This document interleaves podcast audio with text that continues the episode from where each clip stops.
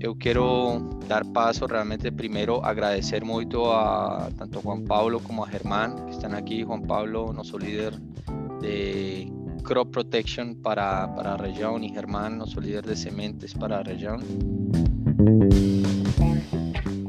Los dos con un background y con unas historias por trás bien interesantes que acho que, o que nos queremos compartir hoy con todo este time.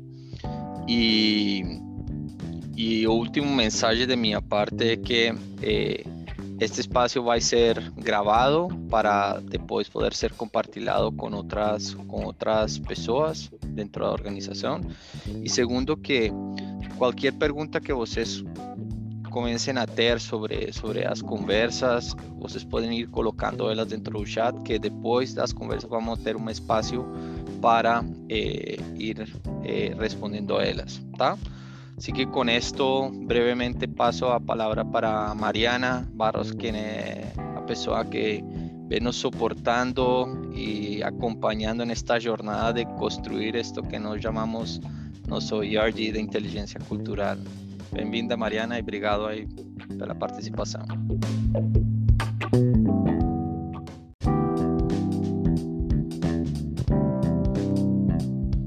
Muito obrigada, Guilherme. Bom dia a todos. É um prazer enorme mais uma vez poder falar com a Singenta. Em nome do IAD de Inteligência Cultural, agradeço muito o convite. Uma honra estar aqui com vocês. Minha participação hoje é bastante simples, então eu vou usar alguns minutos para a gente lembrar os conceitos de inteligência cultural que a gente vem trabalhando com a Singenta e depois, basicamente, eu vou mediar a conversa entre Herman e Juan Pablo.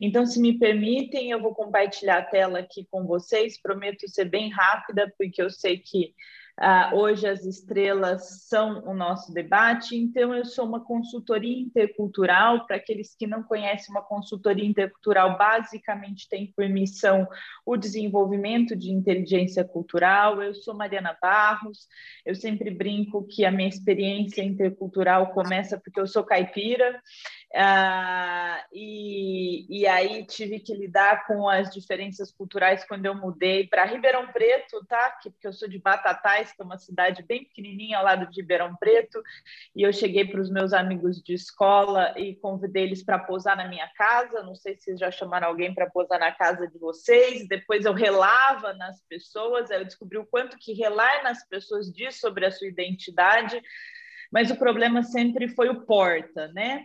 Ah, e aí eu brinco que quando eu fui para a capital eu descobri que existe um estudo na USP que comprova que, na verdade, nós caipiras temos o melhor inglês do Brasil, porque o nosso porta automaticamente vira door.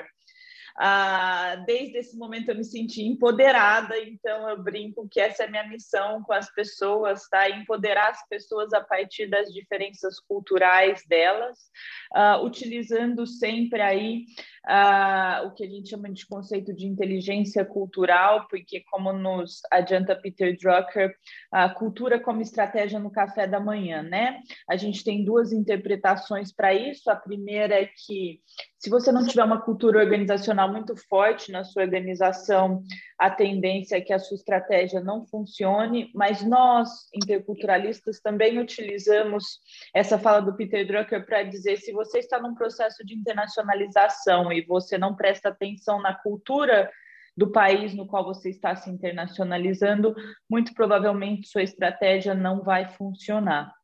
E como é que a gente faz a estratégia funcionar, como é que a gente presta atenção na cultura dos locais para onde a gente está se internacionalizando, a gente faz isso através da competência de inteligência cultural.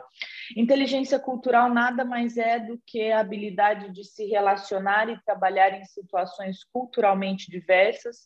Aqui eu gosto sempre de lembrar que, obviamente, a gente está falando de inteligência cultural aplicada a diferenças de culturas nacionais, mas inteligência cultural é a competência base para todos que trabalham com a ideia de diversidade, equidade e inclusão porque a gente usa inteligência cultural para lidar com diferenças, quaisquer que sejam as diferenças, diferença de gênero, diferença de cultura nacional, diferença de orientação sexual, diferença de raça. Então, a inteligência cultural seria essa competência base de gerenciamento de diferenças, hoje na nossa fala, aplicada ao gerenciamento de diferenças nacionais.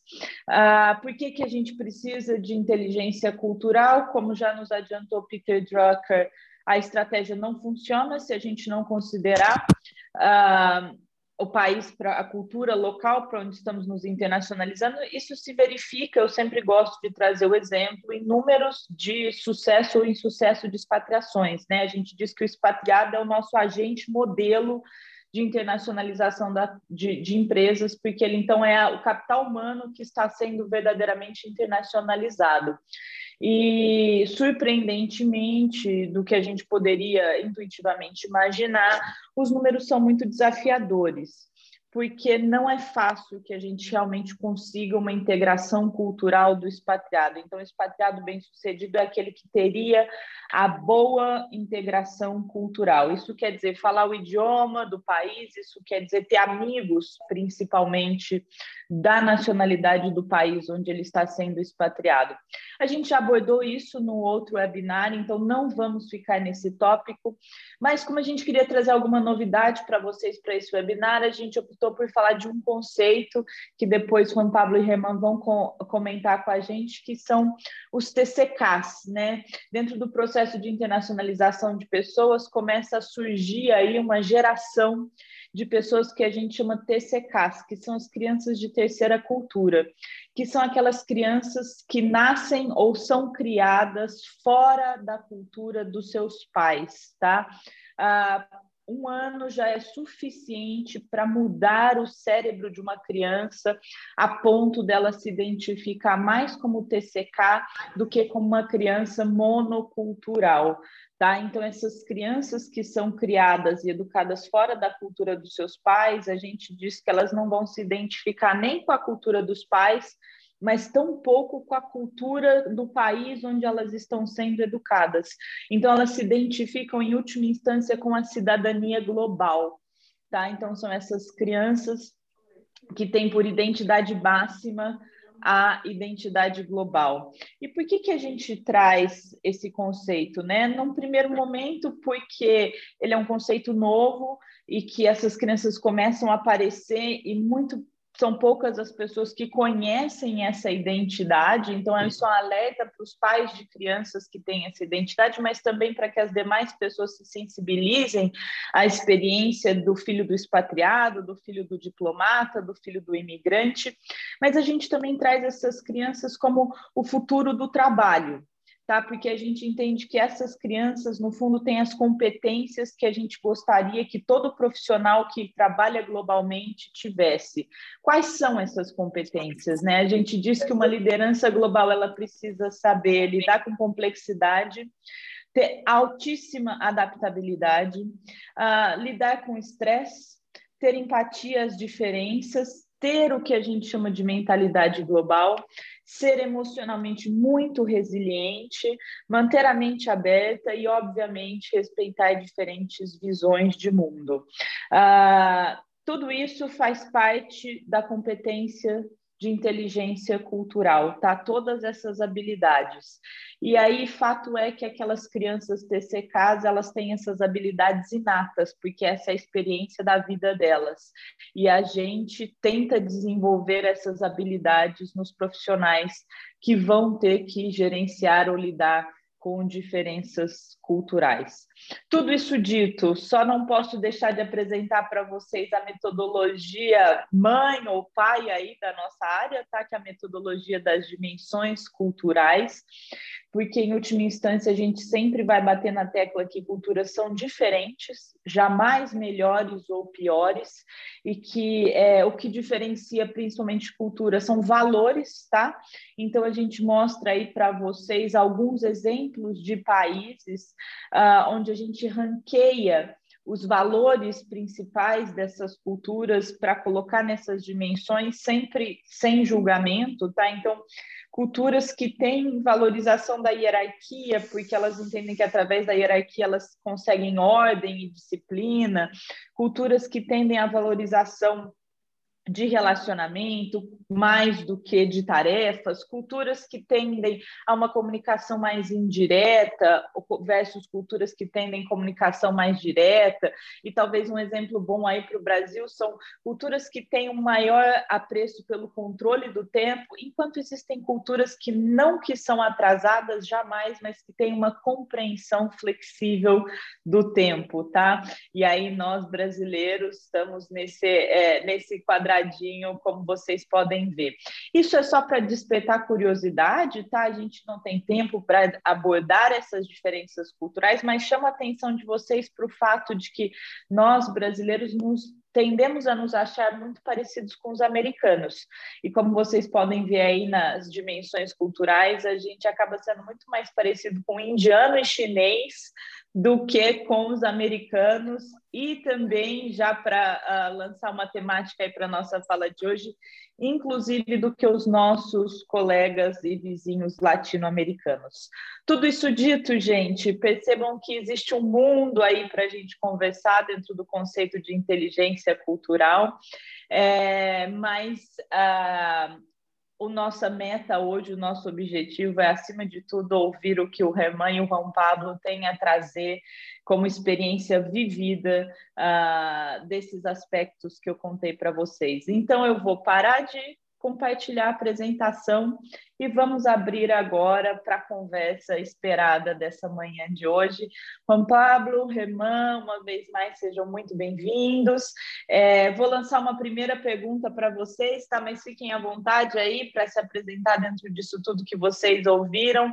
A pergunta é: quais vocês acham que são os maiores desafios de uma experiência internacional? Empieza tú, Juan Pablo. Vale, Germán, por favor. Es una, una, buena, buen día a todos. Muchas gracias por la invitación. Gracias, Juan. Em, buena pregunta.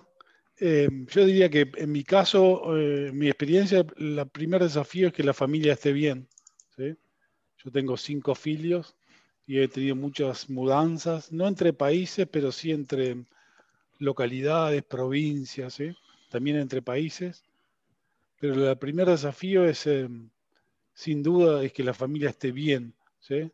Y eso suena fácil decirlo, no es tan fácil lograrlo cuando uno se, se, muda, ¿sí? O, o, cambia con niños de, edades muy diferentes, ¿no? Adolescentes, muy pequeños, ¿sí? Distintas eh, escuelas.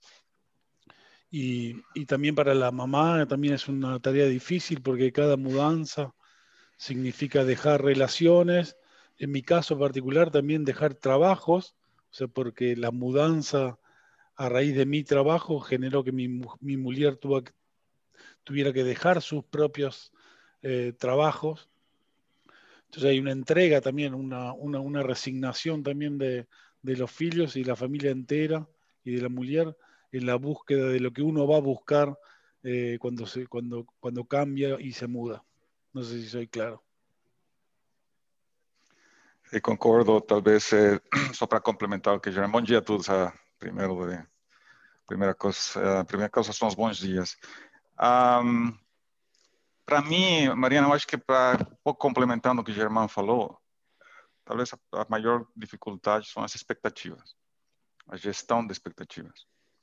E, muitas vezes temos uma ideia, um pouco a vezes eh, uma idealização de uma experiência internacional. Eh, a gente realmente tem uma expectativa no sentido de que é o que está procurando, uma cultura diferente, muito uma aventura, a verdade, uma, uma experiência. E eh, a situação pessoal também, como se ajusta a situação pessoal a essa expectativa? É o que o Germán falou da família, é verdade, é muito forte quando não tem uma família, como já não é só minha expectativa pessoal, é uma expectativa de, uma, de nós como família e de cada indivíduo dentro dessa família a respeito a essa experiência. E que é diferente de ser uma pessoa que não tem uma família, com, com eu estou sozinho, então uma experiência intercultural fora da minha, da minha, da minha cultura, do meu país. É, talvez não tenha essa, essa componente de família, mas ainda vou ter esse contraste de respeito do que estou esperando, do que realmente vou viver. Muitas vezes essa tem um, faz um match perfeito, é, incluso a experiência é muito mais além do que eu tinha esperado no início.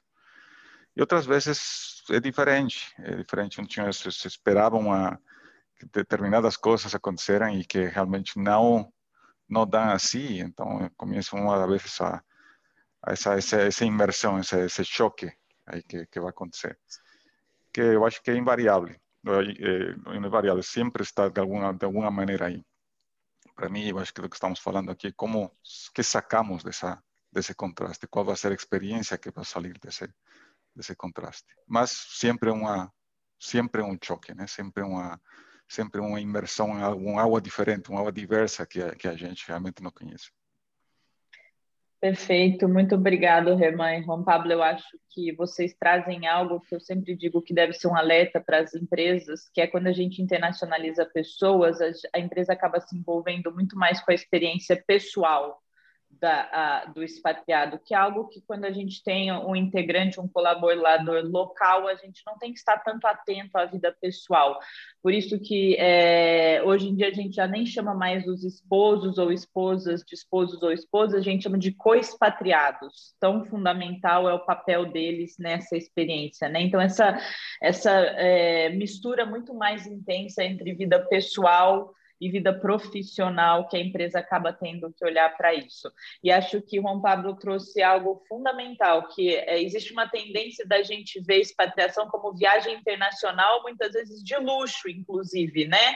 Porque a gente sabe que o expatriado tem seus benefícios, está aí com a empresa ajudando em tudo que precisa, mas normalmente as pessoas não são sensíveis a essa reconstrução da rotina, da vida do dia a dia, né? Então existe um pouco essa é, essa expectativa errada, tanto do expatriado, quanto dos locais, quanto de quem ficou lá no país de vocês, em relação à experiência que vocês estão realmente vivendo. Obrigada por tocarem nesses pontos. Agora, eu queria entender: o maior desafio é a família, mas no âmbito profissional, o que, que vocês é, identificam como os desafios profissionais de uma pessoa em processo de internacionalização?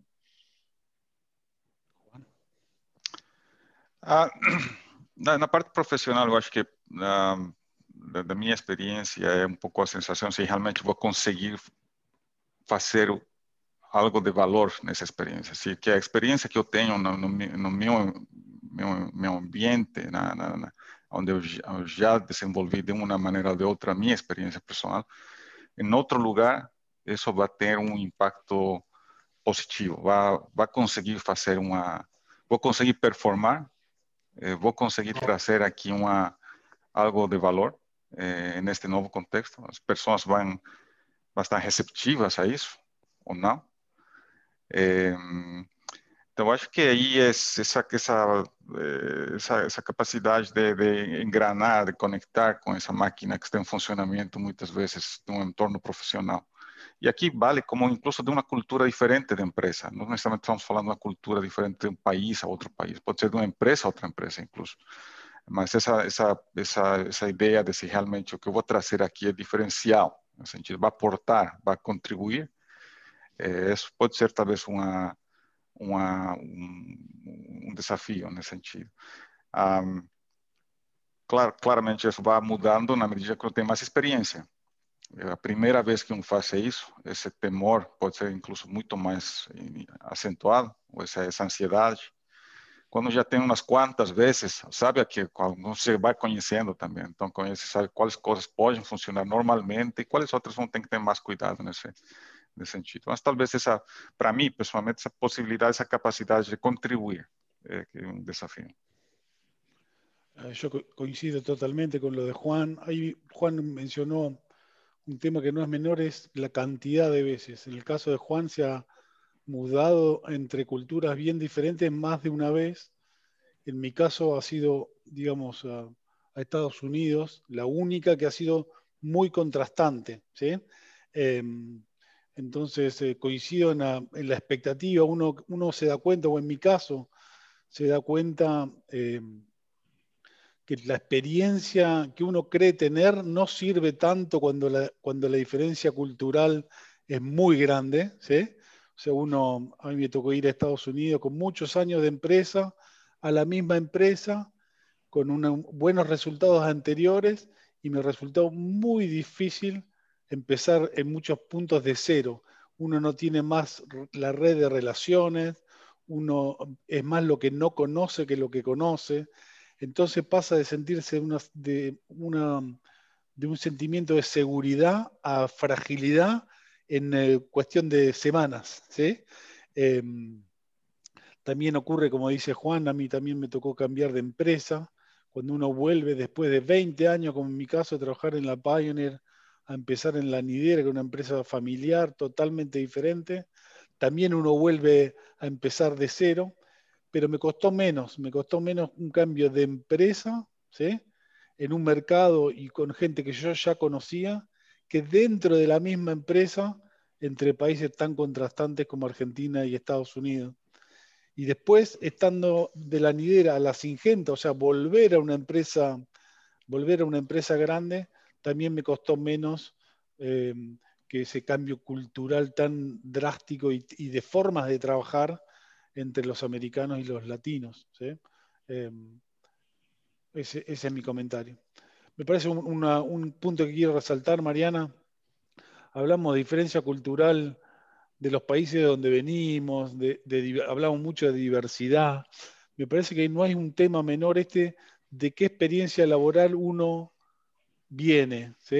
El caso de la nidera, que muchos de la nidera éramos gente que estamos recién incorporados a, la nidera, pasamos muy, un, tiempo muy corto. Eh, y en estos años, dos, tres años que hemos pasado, donde gente que trabajaba en la Singente Integrada vino a ayudarnos, gente que venía en la de la Nidera, gente que vino de otras empresas, em, se generó una diversidad cultural de experiencias eh, laborales muy, muy fuerte, que requiere algunos, eh, tener en cuenta algunos puntos críticos, pero que el lado positivo que potencia muchísimo.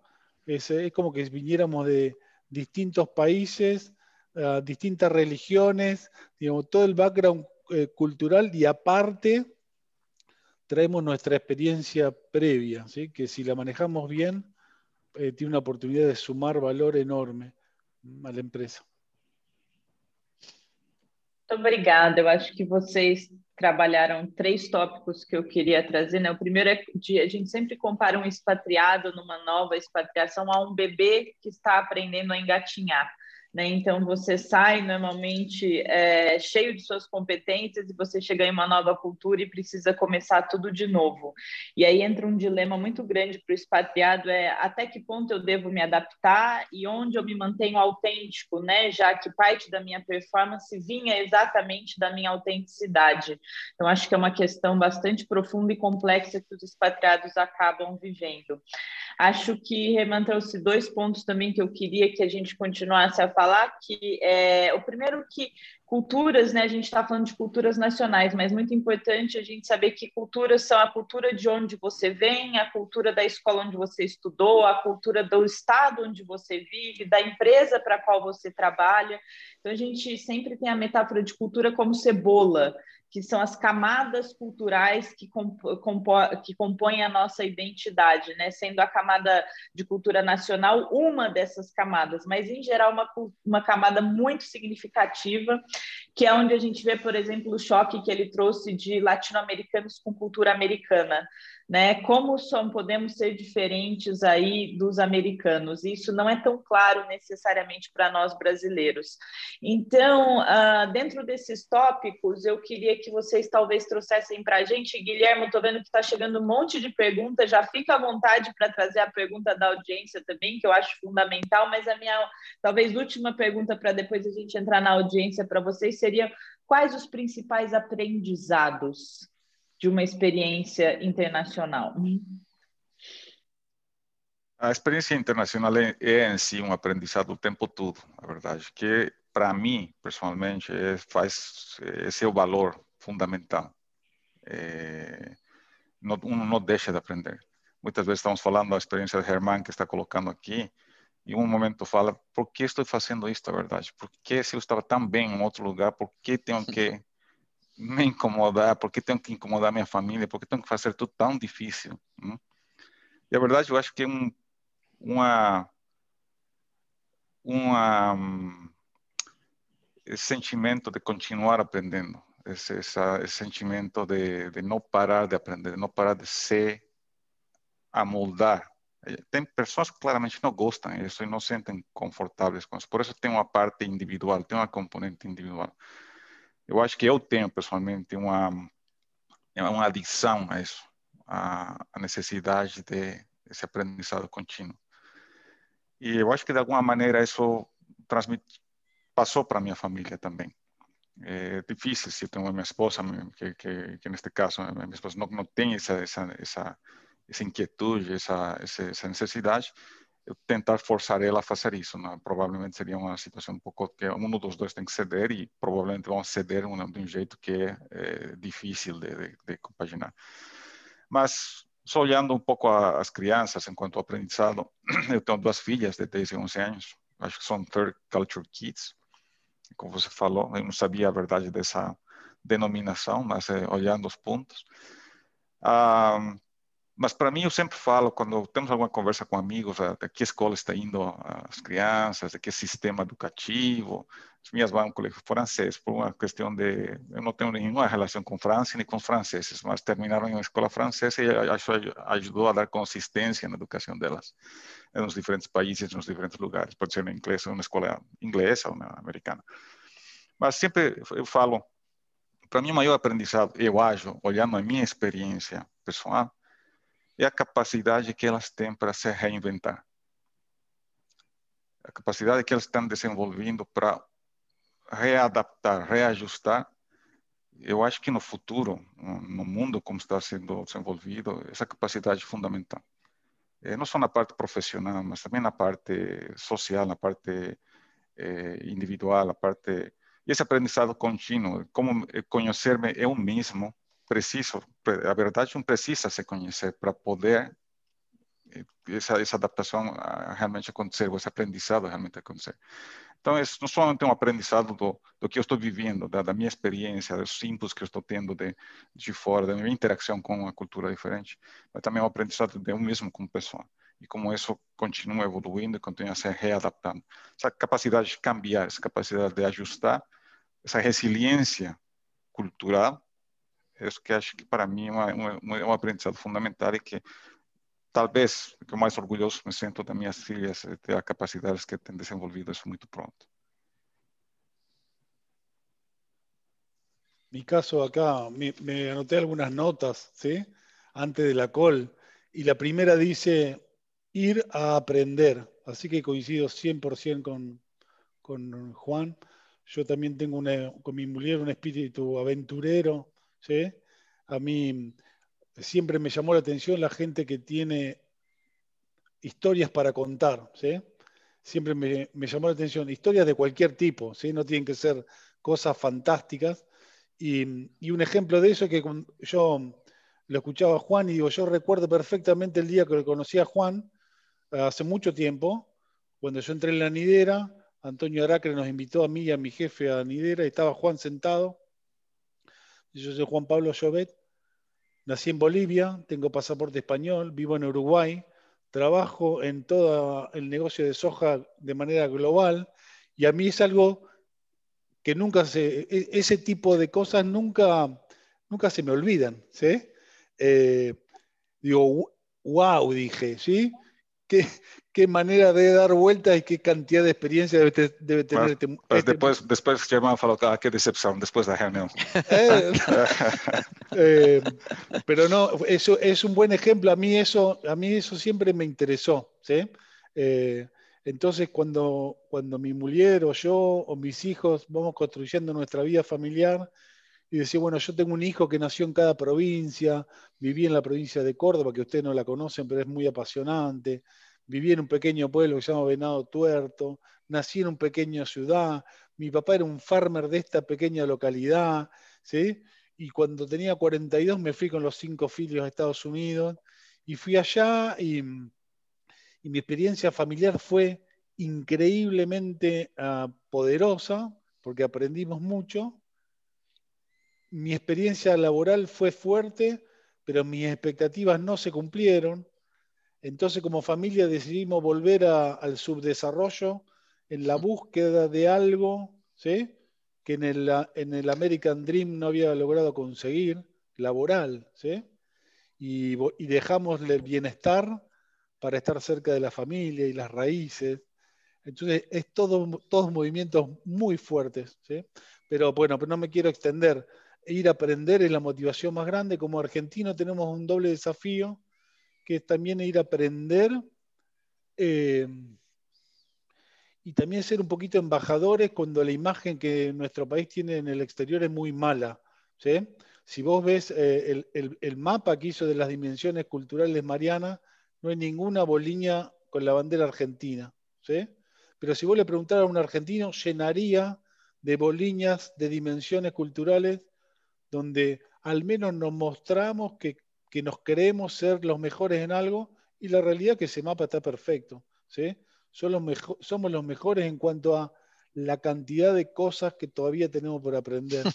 Entonces, ser un poco, no, pero es, en serio, em, eh, es un desafío adicional, porque el, Argentina tiene, el argentino que ha viajado ha generado una imagen que no es fiel reflejo de lo que el argentino medio es. El argentino medio es diferente a lo que nos mostramos y no ha tenido posibilidad de viajar ni de contar cómo es. Entonces, si uno no va y lo visita en el medio del campo, en la provincia de La Pampa, se queda con los, los embajadores que no han dado la mejor imagen. Entonces, también es un desafío, es ser muy humilde a la hora de aprender, eso ayuda mucho en la experiencia, y a su vez representar desde donde uno viene, de la manera que, uno cree que corresponde, ¿sí? con muchísima humildad. hay muchos desafíos para uno y para los filios, pero aprender sin duda es la motivación y, la, y también la responsabilidad, porque la oportunidad esta no se le da a todo, el, a todo el mundo, entonces cuando uno la tiene, la tiene que aprovechar, ¿no?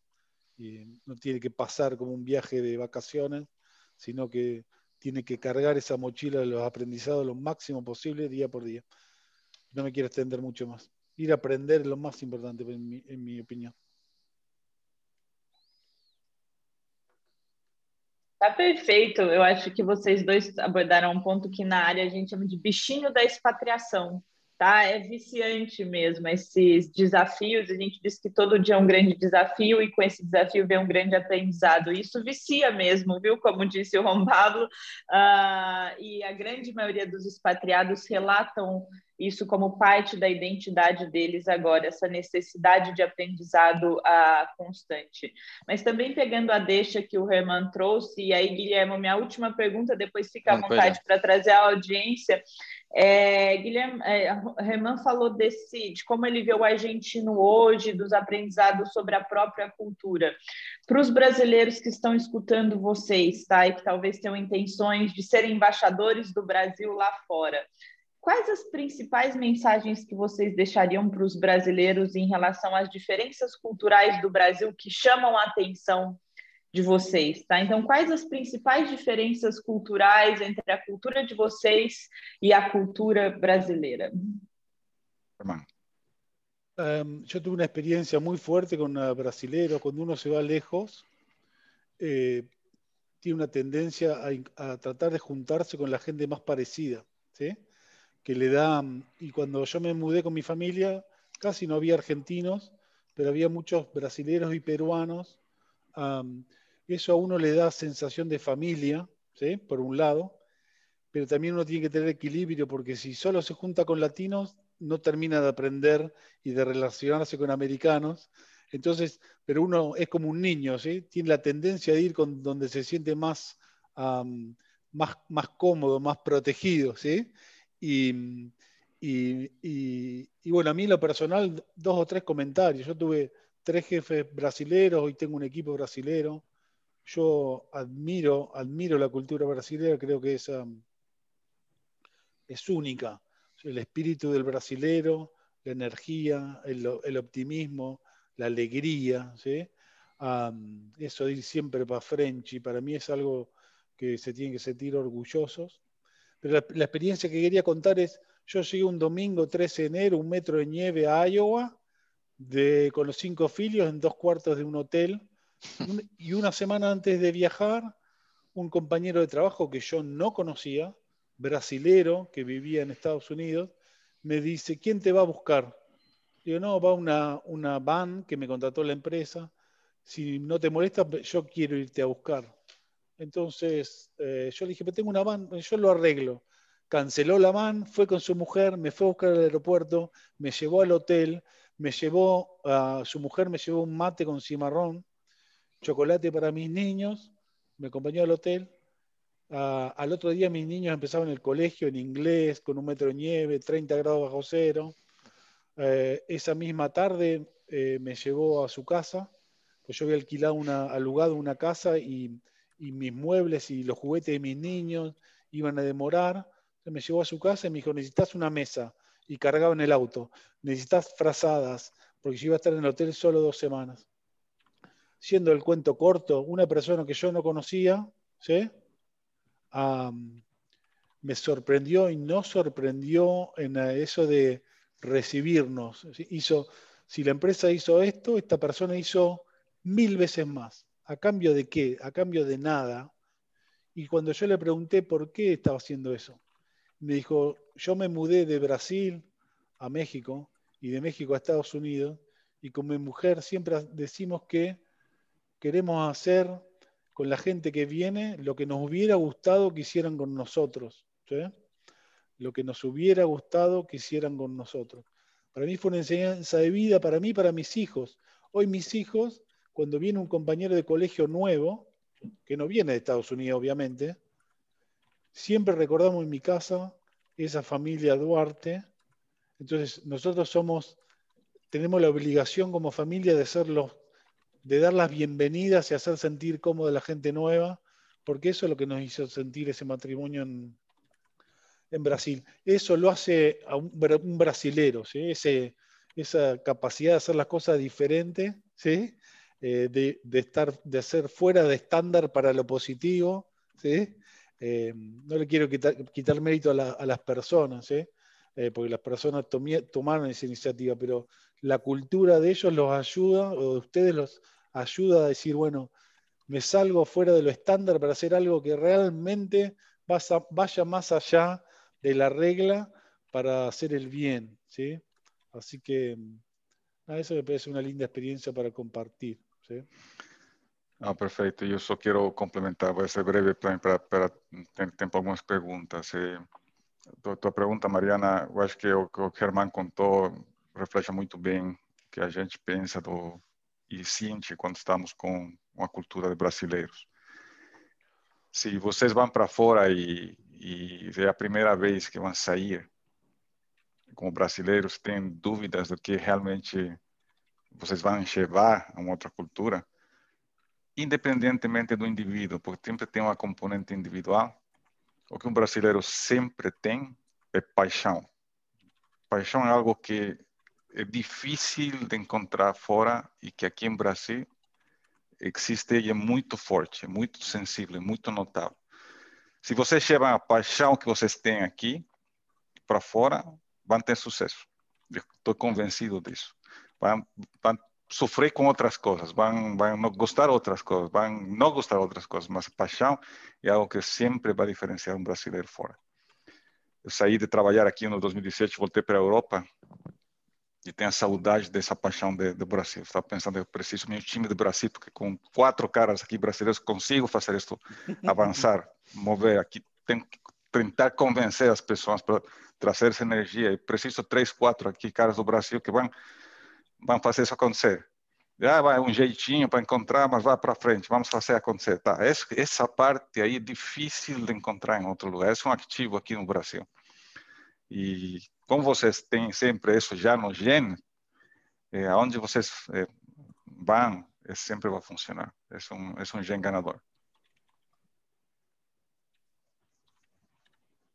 Guilherme, muito obrigada. Uh, deixou a gente emocionado, tenho certeza que todos compartilham disso. Deixo com você agora, Guilherme. Obrigado, Mariana. Eh, nós pegamos aqui, tentamos juntar algumas perguntas que foram feitas aqui no pelo chat. E vou começar realmente com. Estão perguntando muito sobre quais são as principais dicas para, para, para, ter, uma, para ter sucesso nas mudanças.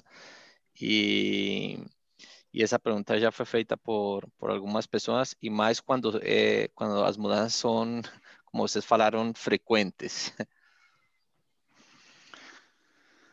Ah, não sei se temos dicas. Eu acho que para mim, essa capacidade de ficar aberto, ficar aberto à experiência.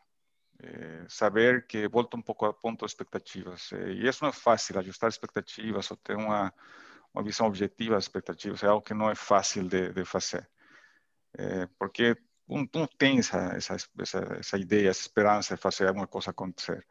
E tem esse desejo de que as coisas aconteçam assim mas muitas vezes não. Então, ficar isso aprendi com o tempo, a verdade. Eu não fui na a primeira vez que eu tive uma experiência cultural fora, que foi, aconteceu muito cedo, a verdade, na minha vida, aos 17 anos, eu acho que foi a minha primeira mudança forte cultural.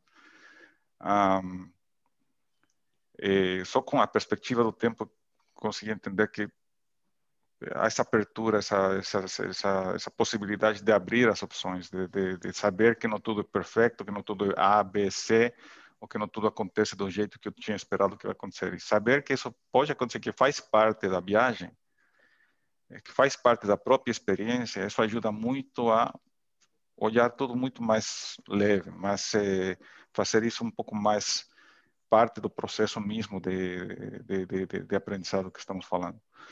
É, mas, de novo, não, isso, isso da experiência foi que foi dando para mim. Então, para mim, uma, uma dica é ser eh, essa capacidade da, da cabeça aberta, de, de, saber que tudo isso, incluso o malo, a parte que nós consideramos malas, depois vamos a olhar e, e a lembrança vai ser com muito carinho. Esse aprendizado, principalmente dessa experiência que foi um pouco, um pouco mais contrastante, faz parte desse desse desse aprendizado, desse, dessa dessa mochila de experiência que a gente vai pegar. Ficar aberto a essa possibilidade, ficar aberto a essa situação para mim é um, faz uma diferença e de novo não é uma coisa que faz assim automaticamente. Não é fácil sair da situação para olhar isso de fora.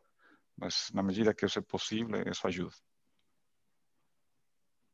Caso eh, hace poco hablaba con una persona en mi equipo que va a tener una experiencia y trataba de mientras lo escuchaba Juan de acordarme más que mis consejos digo bueno sí consejos puede ser o, cómo ¿Cómo encararía yo una experiencia si volviera a tenerla? ¿sí? Y primero me llenaría de, paciencia. Uno, la ansiedad, quiere resolver todo rápido, muy en línea con lo que dice Juan. Hay que ser muy paciente. Y, en mi caso particular, eh, también dejar los preconceptos y los prejuicios. ¿Por qué, ¿Por qué se los digo? Yo tenía, cuando me fui en el 2012, eh, no me fui como expatriado, sino que me iba a vivir, ¿sí? Me fui con mi green card, ¿sí? Yo sé que la, experiencia desde lo psicológico también era mucho más fuerte, eh, porque uno iba para no volver, pero recibí dos comentarios. Uno, mis colegas de trabajo me decían, a vos te va a ir impresionantemente bien, ¿sí? Y la realidad es que me fue bien, aprendí, pero no me fue impresionantemente bien, ¿sí? ¿Me, siguen? Entonces yo tenía que como era desestructurado y latino, iba allá y allá era todo cuadrado, entonces yo iba a hacer una revolución, no fui ninguna revolución, ¿sí? Em, hice mi trabajo como cualquier otro y, y nada, entonces primer prejuicio que tendría que ver de, y eso me, era una presión para mí, ¿sí? pensar que yo tenía que destacarme, digo, primero me tengo que adaptar, eh, no me tengo que destacar, primero tengo que intentar ser un, humilde engranaje en, esto, en, esta, en este mundo nuevo. El otro prejuicio que es el americano, mm, el vecino no te va a saludar, no vas a tener un amigo americano, te va a ser muy difícil, te van a discriminar, nada más diferente a eso, ¿sí? Nada más diferente a eso. mi vecino fue el primero que me tocó la puerta, me ofrecieron ayuda, nos hicimos amigos americanos, nos vinieron a visitar Argentina, o sea, ir, a, ir a, con mucha paciencia y dejar los prejuicios, ¿sí? tomar todos los consejos que a uno le dan como consejos, aceptarlo, agradecerlo, pero no como verdades reveladas, porque no, en mi caso, por ejemplo, mi experiencia me dice que no lo son, ¿sí? No lo son. O como también me dicen, un argentino no puede ser jefe de un brasilero, ¿sí? Eso me lo dijeron a mí. Es muy difícil para un argentino tener reportes brasileros. Al revés es fácil, ¿sí? Y yo, como les dije, tuve tres jefes brasileros. Cuando me tocó tener a gente en mis reportes de Brasil, dije, ¿será o no será? ¿Sí? Y yo digo, todo depende, ¿sí? Depende de quién es el brasilero, depende cómo se maneja el argentino, ¿sí? Hay, que, hay barreras que tenemos, preconceptos que hay que muchas veces tratar de, de quitarlos, ¿no? Obrigado, Germán y Juan Pablo. A seguinte pergunta é para complementar uma frase e fala, né, se hoje tenho reunião com meu time de brasileiros, então eu preciso que, além de estar inteirado de futebol, que coisas precisam estar, estar prontos? Bom, mas você falou uma coisa que eu acho que é incluso porque estava olhando algumas das, das respostas a essa pergunta aqui no chat. E alguém, acho que foi o. Quem foi que foi o Henrique, eu acho que foi que eu que concordo, é que aí que está, que tem que começar com o assunto, um comentário que conecte os participantes antes da reunião. Então, você falou do futebol, mas pode ser o futebol, pode ser outra coisa, pode ser é, o Covid, a vacina, é, sempre começamos com um ponto aí de, de, conexão. Então, eu acho que isso, isso faz parte dessa... Em outras verdades, em outras culturas, você começa, bom, vamos ao ponto, vamos ao grão, que a gente não pode perder muito tempo para falar da vacina, do Covid, da é, mas sim, eu, eu, quando te começo uma reunião com brasileiros, sei que tem uns três, quatro minutos temos que deixar aí para conexão, começa a fluir um pouco essa energia que eu falei, tá, tá, tá, quando já, e aí cria o container para a reunião e entra para a reunião. Então, é, a menos que seja uma reunião muito é, pesada, vamos falar assim, que também temos, né, que também com brasileiros, é, tem uma reunião que tem que ser pesada e vamos entrar rápido e vamos a vamos começar a falar. Mas sempre precisamos, eu acho que aqui no, no, no Brasil precisamos um pouco essa conexão e, e essas, as pessoas começar a nos conectar antes de realmente começar a falar do ponto. Yo, yo coincido y una, en mi experiencia es más latino que brasilero. Es verdad. Mi equipo tiene argentinos, colombianos, costarricenses um, y brasileros. Y todos en ese punto somos iguales. Todos necesitamos esa conexión previa o que va más allá del, de lo laboral de alguna u otra manera. Todos los latinos, en mi experiencia, en mi experiencia, necesitamos en ese punto lo mismo. Perfecto. Eh, outra, eh, outra pergunta que fazem aqui é sobre eh, que dicas você dariam para as pessoas que estão recebendo um estrangeiro em seus times? Ah, eu acho que o Germán falou um pouco disso. É, eu tenho recebido muitos estrangeiros na, nos meus times e creio que o primeiro ponto é que você está recebendo uma pessoa antes do que um estrangeiro. Então, é, sempre tem uma componente individual. É, os, os, estereotipos, os prejuízos, hum, podem ajudar a dar uma ideia. Vou ter um brasileiro, vou, vou, esperar uma cara que tem essa paixão que eu falava, vou esperar um pouco isso. Mas principalmente vou esperar uma pessoa, uma pessoa que tem uns interesses específicos, que tem uns inquietudes específicas, que tem uma experiência específica, que tem um background específico, que tem uns é, e aí é, é, pode ser muito diferente. Conheço brasileiros muito diferentes. Trabalhei com, com, com brasileiros radicalmente diferentes um do outro. E não para mim não não é já que um brasileiro trabalhar com outro brasileiro então vou trabalhar igual com este outro brasileiro. É, a experiência pessoal as necessidades as inquietudes tudo isso começa a faz realmente a, final do dia a diferença. É, principalmente ainda quando você trabalha com já não só com um estrangeiro quando tem uma equipe multicultural quando estava responsável de Global Seed que eu acho que meu leadership não tinha uma nacionalidade que se repetia. Então 13 personas con 13 nacionalidades diferentes y experiencias diferentes, edades diferentes. Y ahí é diretamente o indivíduo, você não tem essa, essa componente. E essa, para mim, essa, isso é importante. Sempre tento lembrar que quando estou com uma pessoa estrangeira, a verdade eu já sou estrangeiro em todas partes. Aí, lá onde vou eu sou estrangeiro. Então, é, é de alguma maneira, fico também aguardando o que eu espero de, das pessoas respeito a mim, que, que, está chegando uma pessoa, não está chegando um, um brasileiro, está chegando um argentino, está chegando um, um suíço. E, e, tentar, tentar conhecer essa pessoa, tentar conectar com essa pessoa, com os interesses, com, as, com, os, eh, com os pontos de conexão que essa pessoa específica tem. Aprender a conectar individualmente, independentemente da cultura, ou, ou a cultura ou a experiência intercultural ajuda a que essa conexão individual seja muito mais poderosa, seja muito mais sincera, vamos falar assim. E para mim essa parte eh, sempre faz a diferença, a conexão com as pessoas.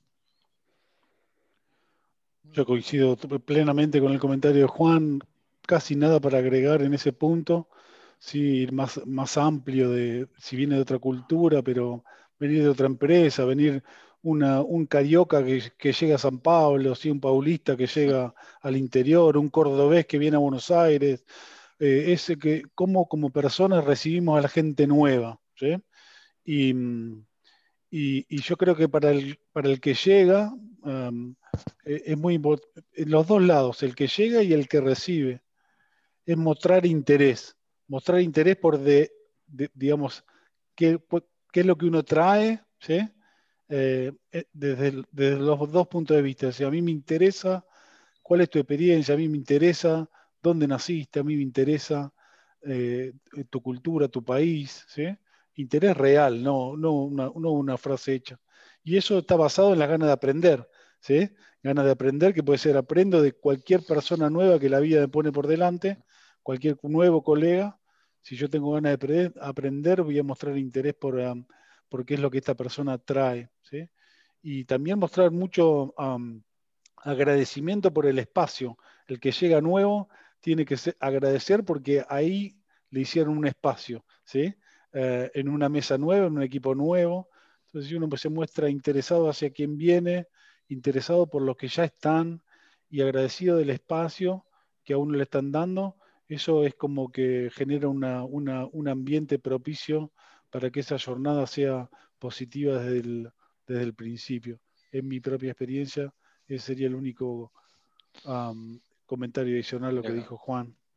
Obrigado, hermano y Juan Pablo. Acho que temos espaço para mais uma pergunta e então fazer um fechamento rápido, mas gostamos aqui a, a pergunta de, de Serau sobre, sobre a visão de cliente ou agricultor. Também há muita mudança cultural na forma de fazer negócios.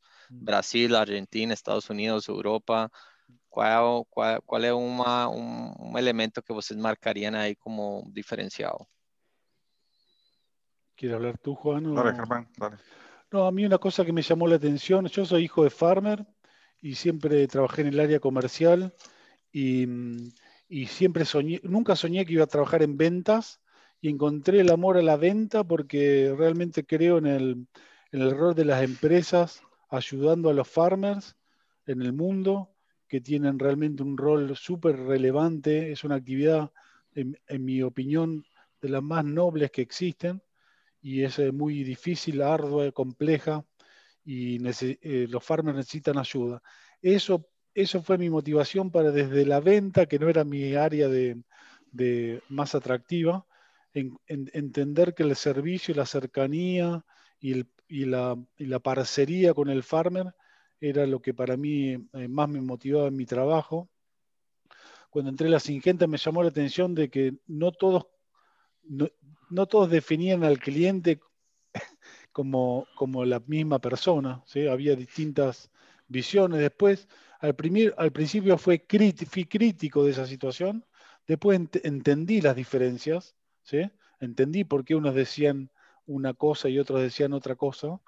Eh, aprendizaje, no ser prejuicioso y esperar para hacer juicio de valor, pero eh, em, en el caso de Semilla, nosotros, uno de nuestros grandes pilares de la estrategia en Latinoamérica es realmente poner el farmer en el centro de lo que hacemos.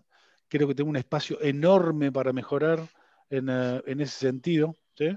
un montón de gente que está, y mucho tiempo, esto de la transformación o integración de Nidera en la Syngenta nos obligó a estar mucho tiempo pensando, o el inicio de este proceso, pensando hacia adentro y no hacia, hacia, hacia el campo, hacia afuera. Ahora estamos recién empezando a cambiar eso y creo que es un desafío que hace a la cultura de la empresa y que eso se, ah, se logra en el día a día con el trabajo de todas las áreas. Eh, es fácil decirlo, no tan fácil hacerlo. Si uno mira alrededor, está lleno de empresas hablando de servicio al cliente y realmente muy pocas la viven, lo viven. No hablo en el agro, hablo en general. ¿Sí? Todos hablan servicio al cliente, servicio al cliente. Le dice, ¿quién es tu cliente?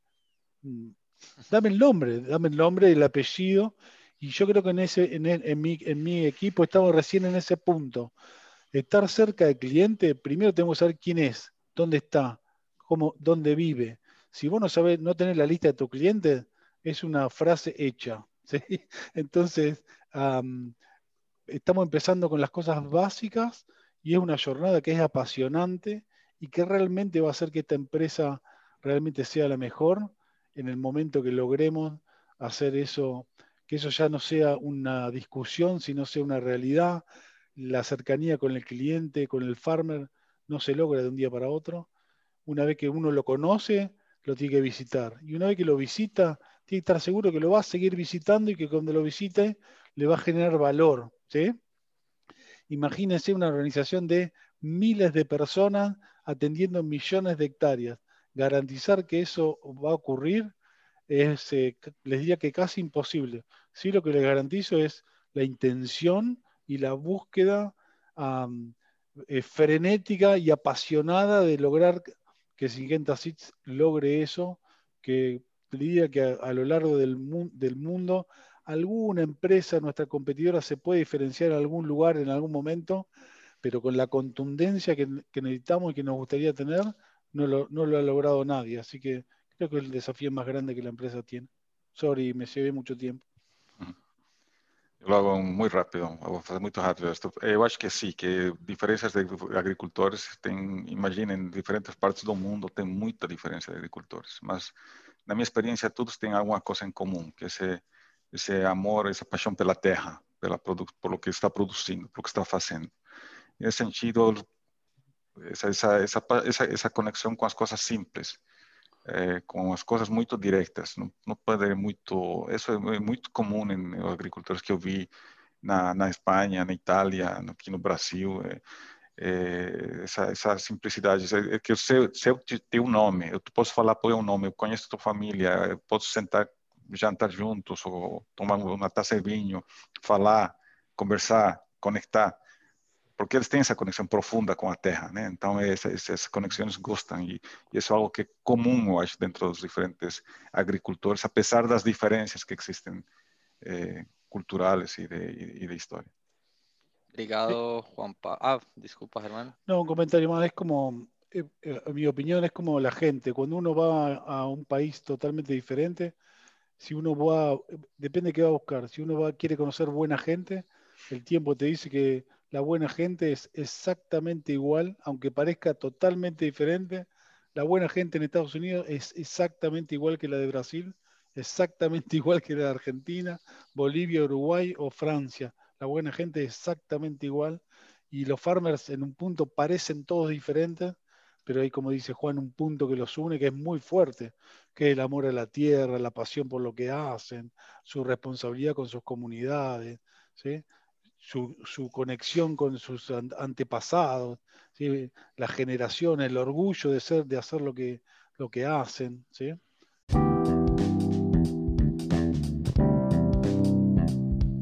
Juan Pablo, eh, muito, muito obrigado por la participación, por las contribuciones, yo creo que las experiencias de vocês foram demais aqui para todo, todas as pessoas. Eh, Mariana, muito, muito obrigado pues, pela, pela, por facilitar realmente todo este espaço. Y obrigado a todos por las participaciones activas, las preguntas. Tengo algunas preguntas que no conseguimos responder, mas vamos a intentar voltar para ellas con más respuestas y vamos en frente con nuestra agenda. Bienvenidos todos en esta jornada y mantemos la comunicación activa.